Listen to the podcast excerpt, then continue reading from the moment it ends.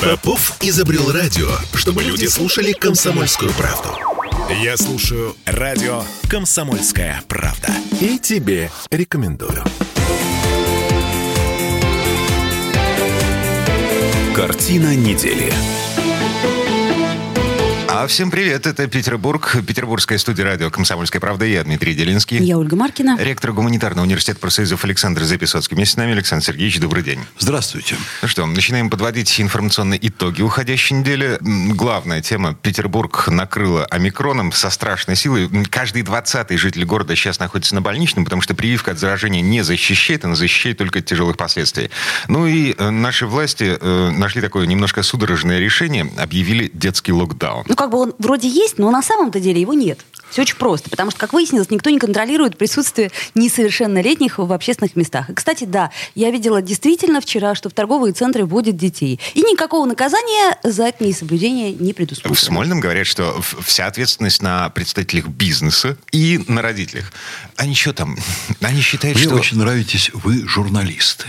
Спасибо. Вот, да, у вас любая тема, любая проблема в обществе э, связана для нас людьми, с обществом, с чиновниками, с государством. Она в финале находит выражение в критике начальства. Да. То есть такая философия. Будь я сам чудак из чудаков, во всех моих бедах виновато начальство. Оно меня или не заставило, или не предупредило, или что-то еще. Я вам скажу, что э, вот мое отношение к омикрону, а это продолжение моего отношения вообще к темам прививки, коронавируса и так далее. Так, подождите, прививка-то не работает, и более Поделюсь того... с вами, стоп. Делитесь. Да. Значит, у нас в университете, как вы знаете, все сотрудники и все студенты привиты. У нас заболеваемость омикроном, ну, вообще заболеваемость сейчас коронавирусом, по статистике, в 7 раз меньше, чем в городе. В 7 раз меньше, чем в городе в среднем. Ну, вот нравится, не нравится, защищает прививка, не защищает, а в 7 раз меньше. Это потому, что ваши студенты не обнимаются, не целуются. С кем попало, точно. Они выбирают тщательно.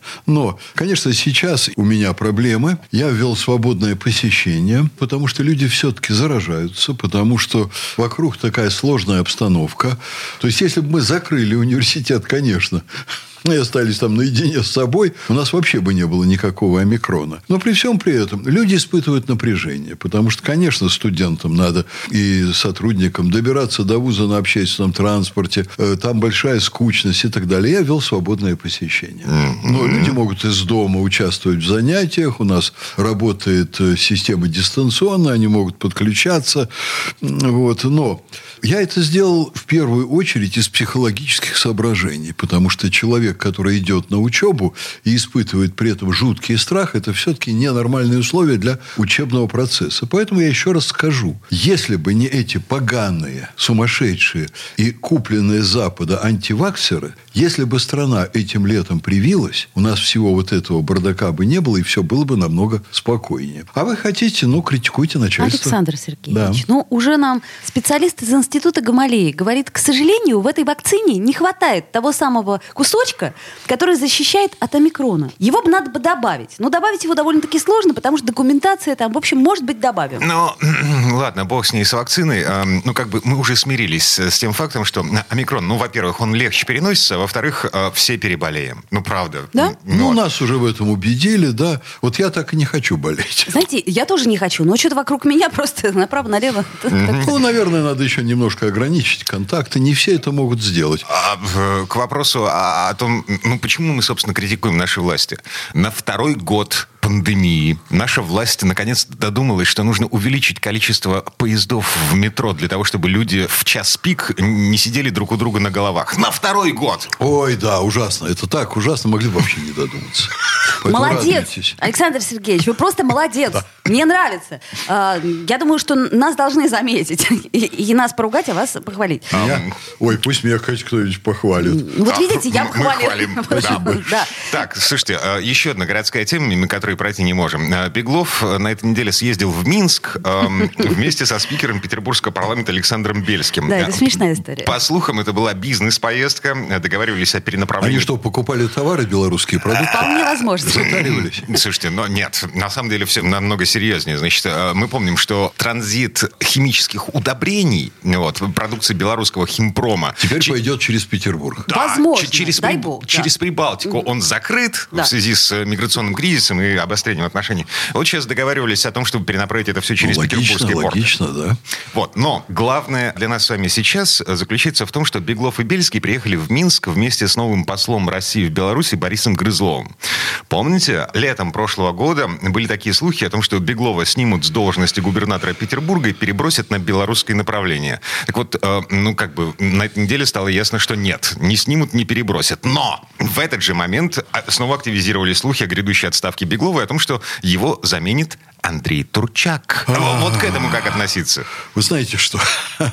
Я не могу вам рекомендовать свое отношение. Но я лично отношусь к этому примерно так. Вот существуют совершенно разные реальности. Вот одна реальность, она виртуальная, та, которую журналисты преподносят нашему населению. Так. У нас, например, в Петербурге существует две конторы, очень мощные, которые уже лет 25, ну, одна лет 25, другая поменьше, занимаются тем, что принимают деньги от заинтересованных лиц и создают такие ложные информационные облака огромные, в которых там что-то якобы происходит. Я, Александр Сергеевич стесняется назвать эти конторы. Я Нет. назову. Значит, одна фонтанка, другая э, вот этот э, патриот холдинг Пригожинский. Да нет, пожалуй, с Пригожиным другой вопрос. Они такой политической ориентации. Ну уж если вам хочется, я назову господин а, Разоренов и... Разоренов? Э, да, да, и, и аффилированные с ним ага, СМИ, вот. и ну, им созданные это СМИ. Это ваше личное мнение. Да, это Мы абсолютно мое личное мнение, основанное на моем большом практическом опыте исследований, научном исследовании средств массовых коммуникаций.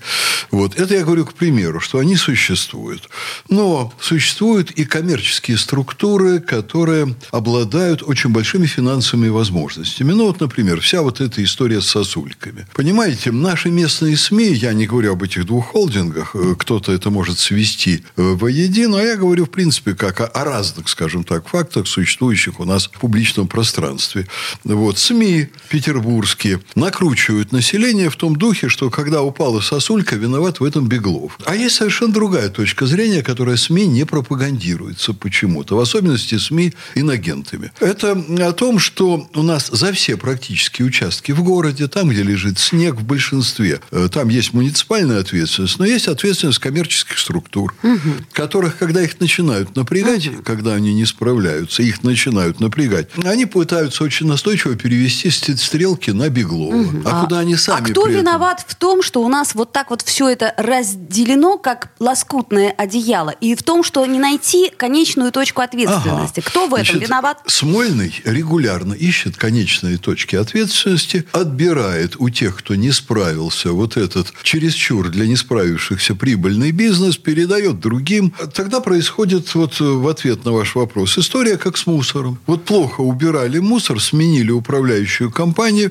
и тут же произошли какие-то странности. Это все за кулисами очень легко организуется. И, конечно Но... же, Беглов не виноват. Нет, виноват он или нет, это второй вопрос. Я говорю о том, что далеко не все так однозначно. Потом появляются замечательные, талантливейшие музыканты, которые свозят какой-то петербургский двор мусор, снимают там великолепные клипы, потом их разоблачают, они говорят, да, да, вот я действительно привозил туда мусор. Более того, я в этом клипе и не пел. Ну, вы знаете, это к достоверности происходящего, Подождите, к правдивости. А, а, а чем, так сказать, вот мне, например, все равно, привез туда шнур мусор или нет. Песня актуальная. На песню ответил Петровский. Беглов потом долго объяснял, что он там восьмой ребенок, и все у него очень э, плохо, и, и отец, кругом. да, и все жулики кругом. То есть, стало быть, есть, я считаю, что это как раз э, полемика, это резонанс конечно, мнений, да. это нормально. Поэтому, ну, конечно, нормально. Ну, завтра у нас журналисты будут будут э, стрелять в граждан на улице и говорить, что правоохранительные органы не справляются и так далее.